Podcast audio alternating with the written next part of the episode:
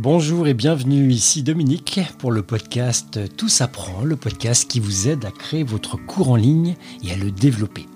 Alors quand on veut créer un cours en ligne, se pose invariablement la question de l'audience, de cette communauté, ces personnes à qui on destine notre futur cours en ligne. Cette communauté justement, comment la créer, comment la nourrir, comment la développer? Et comment finalement transformer ces personnes qui sont acquis à votre cause, qui vous suivent parce que vous leur apportez de la valeur, pour qu'elles deviennent des clients de votre cours en ligne? Ces questions, bah, je les ai posées à mon invité du jour. Il s'appelle Brice Schwartz.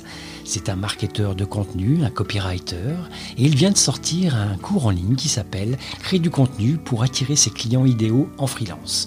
D'abord, euh, merci à toi, Brice, d'être présent aujourd'hui avec nous. Question traditionnelle, est-ce que tu peux te présenter et nous expliquer un petit peu ton parcours?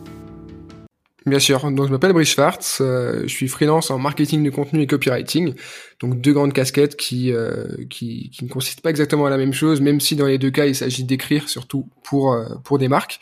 ça fait trois ans que je suis freelance, je me suis lancé pendant les études et là ça fait un peu plus d'un an que je le suis à temps plein, donc à la sortie des écoles de commerce je me suis lancé vraiment en tant qu'indépendant euh, à 100%. Je travaille surtout avec des petites structures, des startups, euh, des indépendants et euh, on va dire des TPE, PME, des agences. Donc stratégie de contenu, rédaction d'articles, de livres blancs et copywriting, donc plutôt rédaction de pages de, de pages de vente, de pages de site web, de, de séquences email, des choses comme ça. Et puis euh, voilà, je développe aussi d'autres petits projets à côté. Euh, j'imagine qu'on va qu'on va en parler. Ok, c'est intéressant tout ça. Mais qu'est-ce qui t'a amené finalement vers le contenu? Parce que bon, en ayant fait une école de commerce, on c'est pas forcément la voie principale, la voie prioritaire. Est-ce qu'il y avait en toi quelque chose par rapport au contenu? Est-ce que c'était une passion finalement? Est-ce que comment tu es amené justement à aimer autant le contenu et à en faire aujourd'hui ton métier? Alors c'est un peu venu par hasard, franchement. Euh, quand je me suis lancé en école de commerce, j'avais d'autres perspectives. À la base, moi, je voulais faire du conseil dans un grand cabinet. Euh, euh, pourquoi pas du conseil en stratégie, des grands noms, des big four. bon, je me suis vite rendu compte que c'était pas forcément euh, ce à quoi je m'attendais sans forcément y avoir travaillé. Euh, en, en, en, découvrant des personnes qui avaient fait ce, ce type de parcours, euh, je me suis rendu compte que c'était pas exactement ce qui me convenait. Euh, moi, j'avais quand même des rêves euh, plutôt entrepreneuriaux depuis un moment déjà, parce qu'avant mon école de commerce, j'ai fait un DUT Tech de Co, technique de, technique de commercialisation. et c'est là que je, je me suis dit, tiens, créer une entreprise, ça peut quand même être un truc qui me correspond bien parce que bah, ça a un impact sur beaucoup de gens. Il y a moyen d'avoir bah, d'aider beaucoup de personnes et aussi de m'accomplir euh, personnellement. Donc, euh, je pensais que c'était une bonne solution et je me disais que faire du conseil avant de créer mon entreprise, c'était euh, une bonne solution. Donc, je me suis vite rendu compte que c'était pas forcément ça que je devais faire. donc, je me suis lancé en freelance pendant que j'étais en école de commerce et si je me suis mis au contenu, c'est parce que j'ai commencé sur une plateforme de freelancing. Et euh, au départ, je regardais euh, ce qui pouvait me convenir. Donc, je regardais marketing, études de marché, euh, rédaction. Rédaction, honnêtement, au départ, je savais même pas que c'était un métier. Je me disais bien qu'il y avait des personnes qui écrivaient sur Internet, mais je savais pas que on cherchait des freelances comme ça. C'était en 2017, du coup, début 2017. Donc je me suis lancé là-dessus un peu par hasard. J'ai commencé à travailler avec mes premiers clients via cette plateforme. Euh, et ça s'est plutôt bien passé. Donc je me suis dit tiens, autant le marketing, euh, j'ai peut-être pas encore assez de, de, connaissances opérationnelles, des connaissances pratiques. J'étais en, master 1 à l'époque. Euh, autant la rédaction, j'ai toujours été bon euh, dans les matières littéraires, j'ai toujours su écrire, faire des dissertations. Voilà, ça c'était j'avais aucun problème là-dessus. Euh, et du coup, bah, faire ça pour des clients, faire ça pour des entreprises, donc des blogs, euh, c'est un peu venu naturellement. Après, il y a eu les sites web, il y a eu d'autres types de contenus, mais euh, je me suis spécialisé là-dessus au fur et à mesure. Donc euh, écrire pour euh, apporter de la valeur avec le marketing de contenu et écrire pour persuader, pour vendre, pour pousser à l'action avec le copywriting. C'est intéressant tout ça, mais effectivement, le contenu, on peut le retrouver aussi comme un, comme un levier pour, pour du commercial, pour générer plus de ventes sur un site e-commerce, pour peaufiner une levée de fonds avec des arguments, avec un texte bien écrit, une argumentation solide. Donc finalement, on le retrouve aussi. Bah complètement. Euh, de l'extérieur, on oublie parfois que euh, toutes ces toutes ces marques qui, qui, publient des articles hyper intéressants, toutes toutes ces personnes aussi, ces indépendants, ces freelances et même ces grands groupes, en fait, tout le monde euh, aujourd'hui publie du contenu, on a l'impression, euh, mais c'est pas seulement parce qu'ils ont envie d'informer, parce qu'ils ont envie de de d'améliorer leur image ou des choses comme ça. C'est vraiment le, but final, ça reste du marketing. Et le but du marketing, c'est de vendre. Et après, il y a plusieurs manières de vendre. On peut avoir des méthodes très euh, plus axées sur la prospection, plus outbound, donc aller chercher ton client, le convaincre euh, bah, que ce que tu fais c'est génial et que tu as tu as la solution pour répondre à son besoin ou alors tu as des méthodes beaucoup plus inbound, beaucoup plus euh, apporter de la valeur, informer, aider gratuitement pour euh, que le client vienne naturellement à toi. Et euh, faut jamais oublier effectivement que n'importe quel euh, post social media, ça reste, ou n'importe quel article, n'importe quel podcast également, c'est souvent dans le but au final de d'améliorer l'image d'une marque pour proposer un service, un produit au final. Évidemment, évidemment. Alors Brice, si je t'ai invité aujourd'hui, c'est pour qu'on discute audience, communauté finalement. Comment on crée une communauté? Comment on la nourrit? Comment on la développe au quotidien? Et comment, in fine, si on envisage de créer un cours, comment faire justement la bascule de faire en sorte qu'une partie de la communauté qu'on a construite au fur et à mesure, deviennent également des clients de son cours en ligne. Est-ce qu'il y a une formule magique, quelque chose qui fait que automatiquement notre communauté va adhérer immédiatement à ce nouveau format qu'on leur propose, un cours en ligne, mais cette fois payant? Est-ce qu'il y a une formule magique? Il n'y a pas de, enfin, on peut développer très rapidement une communauté, mais c'est souvent sur la durée que se construisent vraiment les relations euh, bah, de, confiance et de, proximité entre une audience et le, créateur du contenu, que ce soit une marque ou que ce soit une personne. Euh, donc effectivement, il n'y a pas de hack. J'aime bien, euh, ça, ça fait un peu partie de mon positionnement aussi, de dire que euh, bah, la création de contenu, l'apport de valeur, etc. C'est pas du tout euh, un, hack, c'est pas du tout une, un secret. voilà, c'est un peu en opposition avec les vendeurs de rêves qui te disent que tu peux développer ta communauté en quelques semaines et ensuite commencer à vendre ton premier produit très rapidement. Enfin, bon, c'est peut-être que ça peut marcher, hein, mais je pense pas que ce soit des relations très très axées sur l'authenticité et sur et sur le comment dire faire grandir organiquement en fait cette euh, cette communauté là. Euh, ça prend du temps, mais je pense que voilà il faut pas forcer les choses, même si avec du avec du, payant, avec de l'ads, avec du sponsorisé, ça peut aller plus vite parce qu'on peut toucher une, audience plus grande. Euh, je pense qu'il faut prendre son temps et pas s'inquiéter si l'audience ne grandit pas trop vite. Oui, justement, le temps. Et pour toi, concrètement, ça t'a pris combien de temps pour construire ta communauté, ton audience, toutes ces personnes qui te suivent au quotidien? Qui réagissent, qui commentent sur tes contenus. Combien de temps finalement ça t'a pris? Euh, bah, un peu comme euh, comme je disais tout à l'heure, c'était aussi une construction et c'était aussi euh, chaque chose en son temps, dans le sens où euh, j'étais du coup freelance avant, bien avant de créer mon propre contenu, vu qu'au début je passais essentiellement par les plateformes et j'ai commencé à vraiment créer du contenu il y a il y a plus d'un an, un an et demi, disons début 2019, c'est là où j'ai vraiment commencé à être très actif. j'ai commencé à créer d'abord un site, un blog, parce que pour moi c'était très important d'avoir mon propre espace en ligne sur internet euh, au moment où je me lançais vraiment pour de bon en freelance. Euh, et je me bah, après c'était mon job aussi de, depuis deux ans d'écrire euh, pour les marques. Donc je me disais que moi aussi il fallait que j'ai un blog pour pouvoir bah, appliquer ce que je proposais aux marques mais à moi-même. Et d'une certaine manière c'est aussi une façon de prouver bah, que je sais aussi euh, le faire d'une manière euh, personnelle. Et c'est, c'est une bonne vitrine, justement. C'est là que le site vitrine prend tout son sens. Euh, et donc ce blog, j'ai commencé à écrire dessus en mars 2019. Et là, bah, aujourd'hui, j'en suis à une cinquantaine d'articles publiés. sur LinkedIn également, je publie, bah, je publie tous les jours pratiquement en fait on se rend compte qu'on a toujours des choses à dire un contenu à partager un, un retour d'expérience, il y a toujours des choses à raconter. Et LinkedIn, c'est un très bon euh, endroit pour le faire parce que, euh, notamment chez les freelances, il y a une vraie communauté, qui est une communauté qui est très engagée, qui est très euh, très bienveillante. Il y a beaucoup de beaucoup d'échanges, etc. dans le marketing de contenu également, dans le copywriting, enfin, il y a énormément. J'ai rencontré énormément de, bah, de de confrères, de consoeurs, de personnes qui font la même chose que moi, soit niveau métier, soit niveau bah, freelance. Euh, et c'est très enrichissant. Après, sur les autres réseaux, euh, je suis un peu moins présent parce que c'est j'ai beaucoup plus de mal à engager une communauté sur euh, Facebook ou sur Twitter ou sur Instagram d'ailleurs. J'avais essayé aussi, mais je pense que c'est pas trop mon, mon, mon espace. Euh, donc vraiment, pas forcer les choses. après, aujourd'hui sur LinkedIn, j'ai pas mal de relations mais je pense que c'est pas la, taille du réseau LinkedIn qui fait la communauté, parce qu'on voit des personnes qui ont 30 000 relations sur LinkedIn. Euh, c'est pas pour ça qu'elles ont une communauté engagée plus élevée que quelqu'un qui a que entre guillemets euh, 1000 1000 1000 personnes, sans forcément entrer dans le, les 1000 vrais fans. la théorie qu'on connaît tous. mais sur LinkedIn, je dois avoir 4000 personnes dans mon réseau mais j'ai jamais euh, j'ai jamais 4000 euh, réactions. Évidemment l'algorithme ne fonctionne plus comme ça depuis euh, bien longtemps. Et puis après niveau de newsletter donc j'envoie un email chaque lundi depuis depuis presque un an depuis non depuis un an depuis un an. Et cette newsletter pareil elle a grandi peu, petit à petit. Là aujourd'hui j'en suis à presque 600 600 abonnés. Donc au début quand j'avais quelques dizaines de personnes je trouvais déjà c'est incroyable le fait que tous les lundi, j'envoie un email à des dizaines de personnes et ces, personnes, elles, ont choisi ça, quoi. Donc au départ, ça fait, euh, ça fait un petit effet euh, à mi-chemin entre euh, humilité, un peu de, un peu d'ego aussi, parce qu'on dit ces personnes-là, elles sont vraiment intéressées par ce que je fais. Ça veut dire que ce que je fais, c'est, c'est, peut-être même bien, qui ça.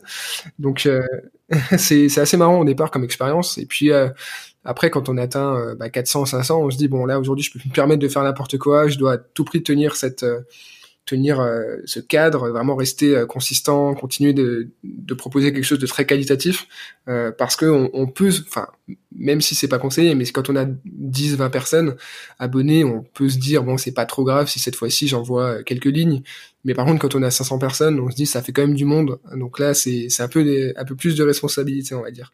Oui, c'est vrai qu'il y a une pression aussi hein, de la communauté à mesure qu'elle grossit. Hein, euh, et puis il y a un côté aussi euh, extrêmement valorisant pour soi parce qu'on se dit que finalement ce travail euh, mhm. trouve une résonance, trouve un sens auprès de nombreuses personnes, même si on s'imaginait pas au départ de rencontrer bah, ce succès. C'est un succès d'estime.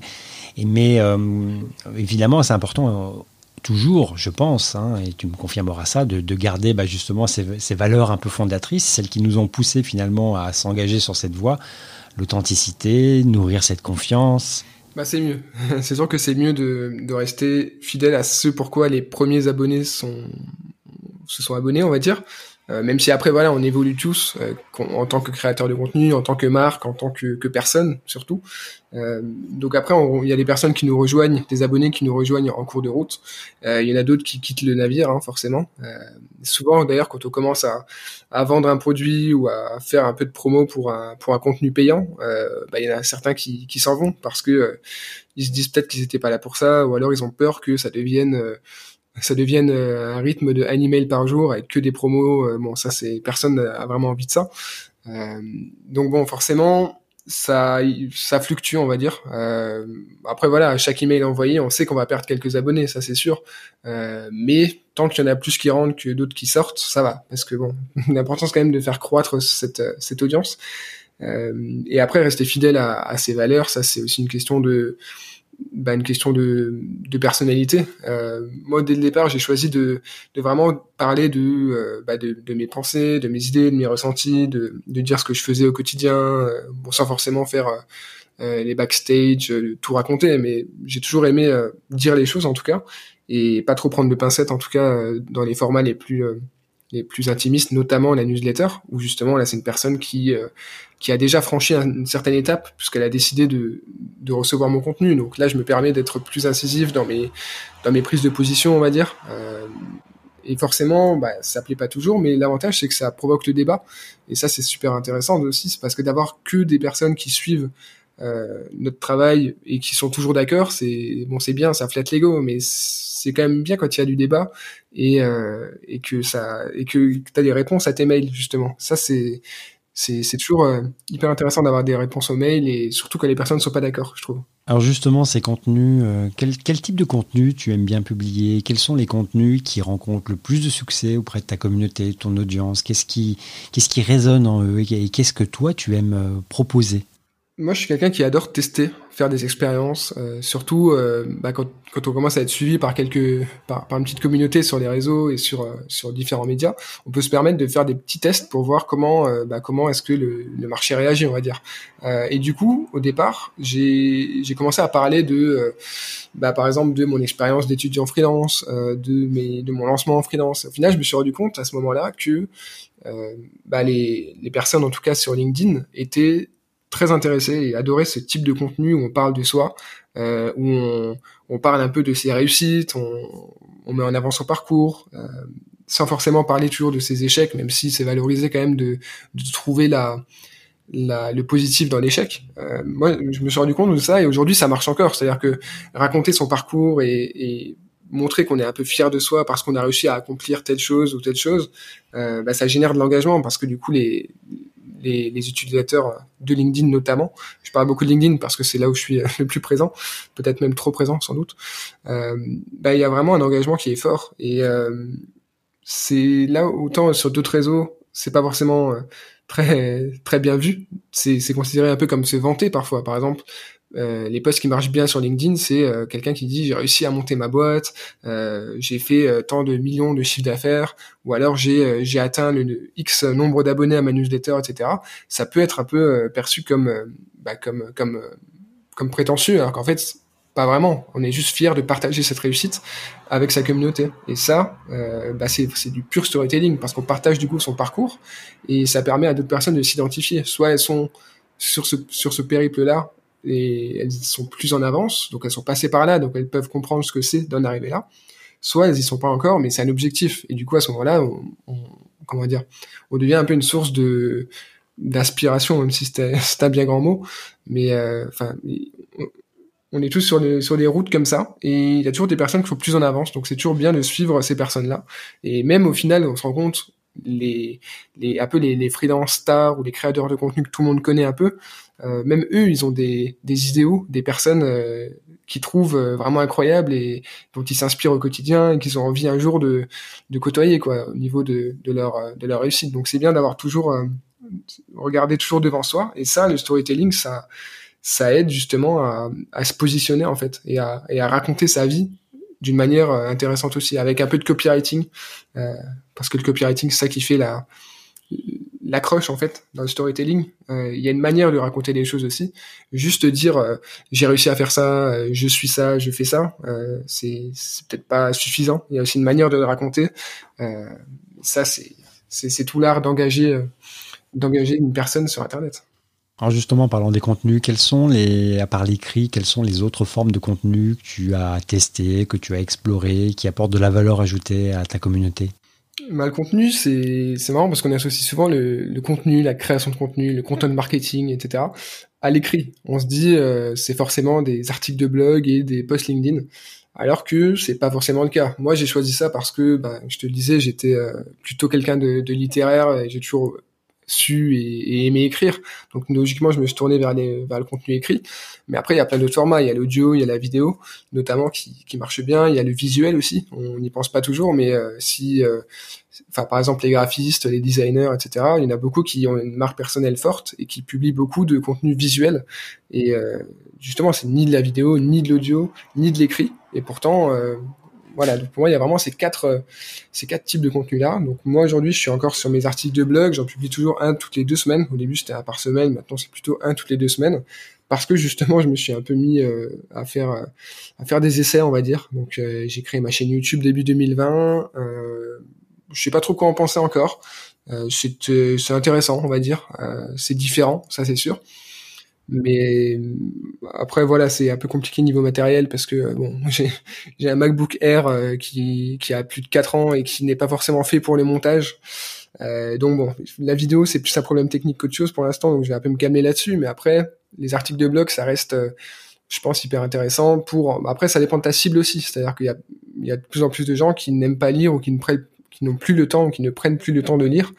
Euh, donc le podcast, c'est c'est un des seuls contenus que j'ai jamais créé encore, mais que, enfin pas officiellement. J'avais fait un, un, essai il y a quelques années, mais ça personne ne le sait et personne ne le saura jamais. Euh, c'était un secret. Et mais pourquoi pas un jour me lancer dans le podcast aussi. Après. Euh, là, j'ai vraiment testé plein de choses. J'ai testé, je te disais aussi Instagram en créant des, des petits visuels avec euh, du texte. Enfin bon, c'était un essai aussi, mais ça a pas trop marché. Donc euh, je me dis, c'est important de tester, voir ce qui peut marcher, voir ce qui peut, euh, ce qui peut être intéressant. Et puis il y a le livre blanc aussi que j'ai sorti là il y a, il y a quelques semaines. Donc ça aussi c'était une expérience euh, voilà, tout le monde a, tout le monde sort son livre blanc, j'ai l'impression en ce moment. Donc, euh, je me suis dit tiens, c'est, un contenu que j'ai pas et c'est un bon lead magnet aussi parce que c'est, c'est un bon moyen de, de proposer un contenu différent, encore une fois, qui est pas forcément extrêmement long, mais qui apporte une valeur différente parce que c'est un peu plus mise en, mise en forme, on va dire. puis après, il y a les contenus payants, type formation, type il y en a qui vendent des e-books aussi. Bon, ça, je je connais pas, j'en ai jamais acheté, mais je sais pas trop ce que ça vaut. Après, il y a vraiment beaucoup de types de contenus. Faut pas se limiter, je pense, aux articles de blog. En tout cas, faut pas hésiter à, creuser un peu plus. Effectivement, tester, euh, innover, euh, diversifier finalement sa palette de contenu. Je pense aussi, et ça tu vas être d'accord, c'est aussi ça nécessite une certaine régularité, être présent, livrer régulièrement. Alors après, c'est à nous de définir euh, ce calendrier justement de publication, cette régularité. Mais la régularité, c'est aussi une clé pour construire une audience, pour construire une communauté.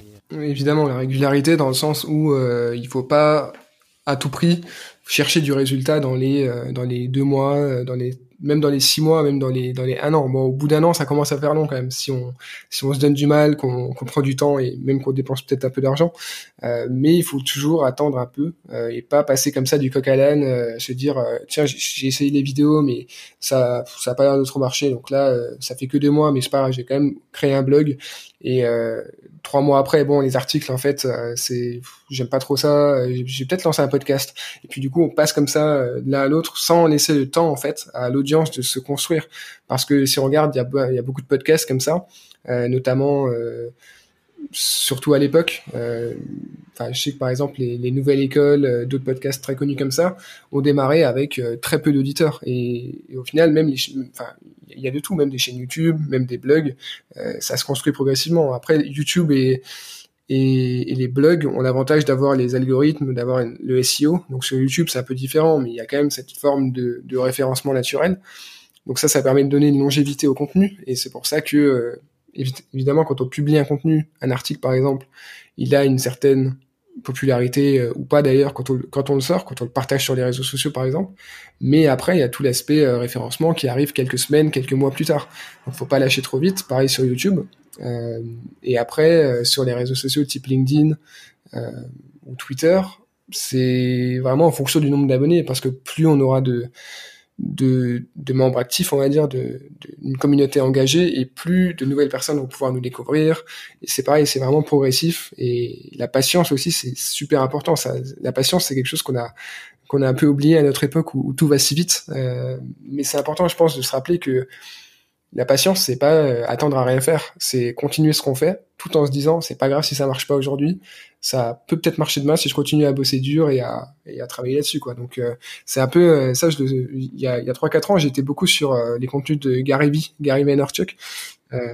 que aujourd'hui tout le monde le connaît justement, mais il y a 4 ans, il était un peu moins connu et j'avais un peu de temps à l'époque. J'étais en Erasmus, donc j'ai regardé, je regardais 3 heures par jour de ses de ses vidéos, de ses conférences, etc.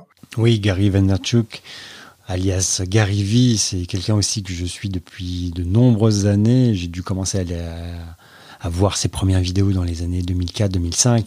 Effectivement, euh, la patience, le travail et surtout, moi, ce que j'aime beaucoup chez ces auteurs, ces bouquins sont pas terribles. Par contre, tout ce qu'il fait sur les réseaux sociaux, c'est vraiment, euh, c'est vraiment fort et impactant, je trouve c'est cette notion de d'action, voilà, se mettre en action très rapidement et de s'en foutre un petit peu de finalement de tout, de tout ce que les gens vont penser, mais de livrer, livrer, livrer, livrer.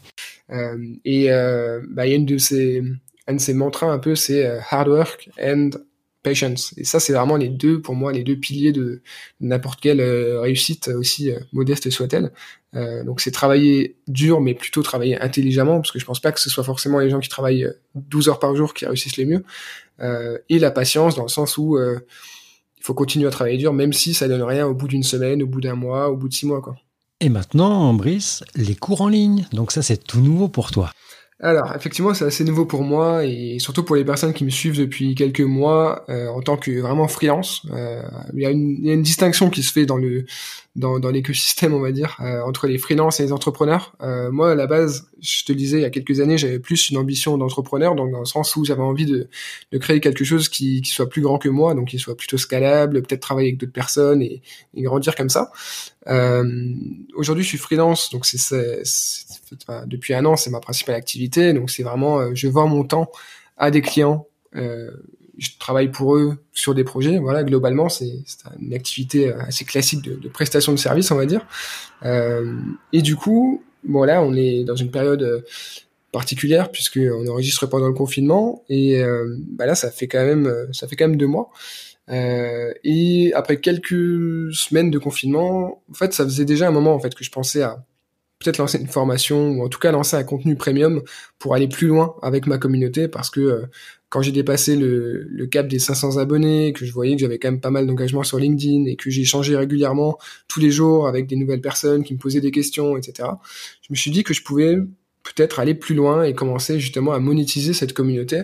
Donc dit comme ça, ça paraît euh, monétiser cette communauté, c'est une expression qui paraît très, euh, c'est pas hyper positif comme euh, comme phrase, mais l'idée c'est de pouvoir aller plus loin avec certaines personnes qui voudraient bah, plus de valeur de ma part. Et du coup pour ça bah, leur demander en échange une compensation financière parce que on ne travaille pas gratuitement. Euh, donc moi je, crée du je continue à créer du contenu gratuit évidemment. Euh, le but c'est pas de, de passer au payant euh, c'est de proposer quelque chose en plus pour donc là en l'occurrence c'est pour les freelances qui ont envie de créer du contenu pour attirer leurs clients idéaux euh, si je me sens enfin si je me suis senti légitime pour euh, créer cette formation il y a quelques semaines, euh, bah, c'est tout simplement parce que c'est exactement ce que j'ai fait ces dernières années. Et je me suis dit que c'est le sujet sur lequel je suis aujourd'hui le plus pertinent parce que bah, c'est comme ça que j'ai aujourd'hui euh, l'opportunité de ne plus prospecter parce que moi j'ai jamais vraiment aimé la prospection. Euh, il y, a, y, a, vraiment la team prospection et la team euh, inbound on va dire.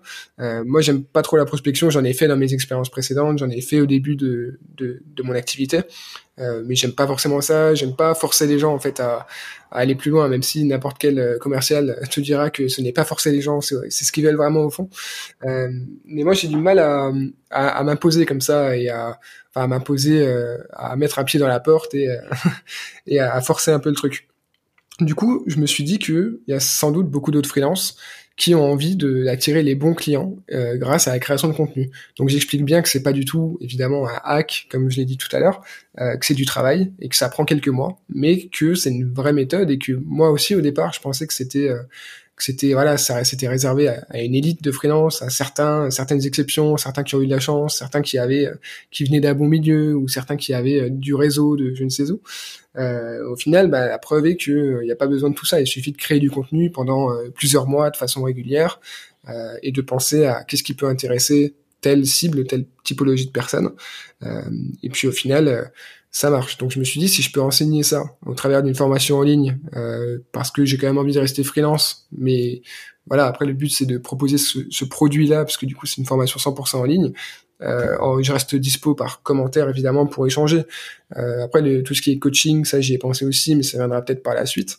Euh, mais du coup voilà, j'ai envie vraiment d'aider les freelances, euh, les freelances euh, qui comme moi n'aiment pas prospecter, à attirer leurs clients à eux. Euh, donc voilà, ça s'est fait assez vite parce que bah, confinement oblige. Euh, il y a beaucoup de mes activités préférées qui, qui sont devenues euh, illégales tout simplement. Euh, donc j'ai un peu remplacé toutes mes activités de, euh, de randonnée, de trail, de voyage, de passage à Paris, ce genre de choses, euh, par du travail parce qu'au final c'est ça qui me qui me plaisait le plus en ce moment. Je me disais que c'est temporaire et que de toute façon est-ce que j'ai vraiment quelque chose de mieux à faire? donc là c'était une période assez intense. Là je suis content que ce soit sorti. Euh, et puis en parallèle, bah, je continue avec mes clients. Euh, et puis voilà, on verra ce que ça, ce que ça donne. Alors effectivement, proposer un cours en ligne, euh, c'est nouveau donc, mais quel était un peu le cheminement pour t'amener justement à la création de ce cours? Est-ce qu'il y a eu un déclic? Est-ce que, bon, voilà, tu as parlé du confinement, effectivement, tu avais beaucoup de temps, plus de temps que d'habitude pour te consacrer à un, projet un peu différent. Mais est-ce qu'il y a eu un moment où tu t'es dit, tiens, ça serait le bon moment effectivement de créer un cours en ligne pour ma communauté? Ça dépend comment est-ce que tu analyses la chose. Disons que ça a commencé à, a germé dans mon esprit il y a déjà plusieurs mois et du coup j'avais lancé euh, j'avais un peu questionné ma communauté euh, dans ma newsletter euh, sur sur les réseaux sociaux. Je leur avais demandé en gros si aujourd'hui je sortais un contenu payant qu'est-ce que qu'est-ce que vous préféreriez? Est-ce que ce serait plutôt un, un livre? Est-ce que ce serait un livre blanc payant? Est-ce que ce serait une formation? Est-ce que ce serait du coaching? Et du coup bon, c'était assez euh, assez euh, réparti, on va dire. Ça m'a pas énormément aidé, mais la formation en ligne, ça se démarquait un peu. Euh, et puis c'est quelque chose que je, parmi tout le reste, c'est ce sur quoi je me sentais le plus à l'aise. ça fait quelques années déjà que je suis pas mal de créateurs de formation, même si voilà tous ne sont pas forcément très recommandables, mais il y en a certains qui sont quand même intéressants. Et du coup, j'ai suivi une formation gratuite de, de Antoine BM justement qui a mis une formation pour une formation pour apprendre à créer des formations. Il l'a mis, euh, qui, qui coûte normalement euh, plus de plus d'un millier d'euros. il l'a mise gratuite pendant le confinement. Donc je me suis dit pourquoi pas? J'ai justement cette idée de formation. donc début du confinement, j'ai suivi cette formation là et ça m'a apporté des des éléments intéressants que j'ai pu bah, que j'ai pu utiliser ensuite dans ma propre formation. Donc comment ça s'est fait techniquement? J'ai vraiment commencé par donc par sonder ma communauté. Ensuite, deuxième étape, c'était bah, réfléchir à quelle sera cette formation, de quoi je vais parler, parce que euh, est-ce que ce sera plutôt une formation pour euh, pour se lancer en freelance Est-ce que c'est plutôt pour euh, créer du contenu Est-ce que c'est sur LinkedIn Ou alors, enfin, il y a, beaucoup de possibilités en fait, parce que quand on est freelance en marketing de contenu, il y a beaucoup de sujets sur lesquels on peut en fait créer du contenu et créer de la formation. Euh, donc je me suis dit que ça c'était un sujet sur lequel j'étais légitime comme je le disais donc j'ai choisi ça m'est un peu venu euh, naturellement ce titre et ce parce que du coup le titre que j'ai choisi c'est euh, créer du contenu pour attirer ses clients idéaux en freelance. Donc tout est dans le titre. La cible l'objectif le, le, pourquoi le comment le quoi en gros. Donc une fois que j'avais le, le, sujet global je me suis j'ai commencé à réfléchir à qu'est-ce que j'allais mettre dedans. Je savais déjà que ça allait être beaucoup de vidéos au niveau du format parce que bah, je trouve que les formations vidéo, c'est tout simplement celle qui apporte le plus, euh, le plus de valeur parce qu'on a une vraie personne qui nous explique des choses avec, si possible, un fond, euh, un fond, euh, des diapos en fond, par exemple, et un peu de texte aussi, quelques documents, des documents plutôt pour synthétiques pour passer à l'action en fait. Et du coup, j'ai commencé à, à, regarder comment fonctionnaient les plateformes de, de formation parce que j'avais pas forcément envie de, de mettre à, à, faire ça sur mon site WordPress que je, je maîtrise WordPress mais euh, voilà pour ce que j'en fais j'ai pas j'ai pas forcément les la compétence pour euh, tout faire en tout héberger sur mon site donc j'ai regardé un peu le fonctionnement de Podia euh, Podia qui est un peu comme Teachable comme euh, comme d'autres plateformes comme ça très pratique pour héberger une formation et du coup donc ensuite bah, j'ai commencé tout simplement à, à, à écrire la formation donc écrire chaque titre, décomposer chaque titre en, sous-parties, euh, décomposer chaque sous-partie en grands points, euh, sans forcément euh, lire un texte. Je voulais pas non plus que ça fasse prompteur. Donc je me suis donné des grandes lignes pour chaque point. et ensuite, donc j'ai tourné mes vidéos. Donc c'était surtout à la fin, ça devenait un peu complexe. 46 vidéos au total, surtout avec mon fameux Mac MacBook Air. donc voilà, pas mal de problèmes techniques aussi, mais au final tout s'est tout s'est fini à temps euh, et, puis voilà donc j'ai fait 46 vidéos euh, euh, où du coup j'avais mes mes mes notes on va dire mes éléments de base. Donc je savais que je devais parler de tel point de tel point de tel point dans cette partie là euh, et puis après parfois je me laissais un peu improviser. J'essayais d'expliquer les choses de donner des exemples d'être vraiment euh, d'aller le plus loin possible. Parce que je me disais dans mon contenu au quotidien euh, bah je, je, vais, je vais loin évidemment. Le but c'est quand même de creuser un peu. Mais là je me suis dit les gens vont quand même payer pour cette formation. Donc il faut que j'aille le plus loin possible euh, jusqu'au moment où j'ai plus rien à dire quoi sur un sujet pour moi c'était important d'aller euh, au bout de la démarche euh, et puis je t'avoue qu'à la, à la fin de la formation donc j'ai peut-être mis euh, je pense que j'ai mis trois semaines euh, pour enregistrer pour tout mettre en ligne etc donc je me suis un peu j'étais entre plusieurs projets clients, donc j'ai un peu laissé, j'ai reporté, enfin j'ai décalé, on va dire, certains projets clients pour pouvoir vraiment me mettre à, aller à 80% là-dessus. Euh, et pas faire ça pendant trois mois, euh, deux heures par jour, parce que là, je pense que on s'en sort jamais. Euh, donc voilà, à la fin, j'avais un peu l'impression de répéter toujours la même chose, parce que tu parles d'un sujet comme ça pendant euh, des heures et des heures, euh, presque dix heures de, de vidéos. Enfin voilà, à ce moment-là, je suis un peu, en, je sature un peu de mes sujets de prédilection, que ce soit quand j'en parle dans mes, dans mes articles de blog, dans mes vidéos, euh, dans, dans cette formation. Voilà. J'ai envie de me changer un peu les esprits, je t'avoue. Oui, c'est une belle expérience. Et pour en avoir fait aussi, effectivement, c'est beaucoup d'investissement, beaucoup de travail. Et puis on ne sait pas forcément si ça va se vendre, mais je pense que tout le processus justement de réflexion, de mettre finalement noir sur blanc ou à travers des vidéos son expertise, la partager, je trouve que on apprend énormément de choses. Et c'est vraiment quelque chose que je recommande à beaucoup de personnes de, tenter l'aventure parce qu'on on apprend énormément en faisant ça. Ouais, complètement. Complètement. Je me suis toujours dit que même si je même si je faisais zéro vente, bah ce serait quand même euh, ça te fait et puis voilà, ce sera quand même une belle expérience.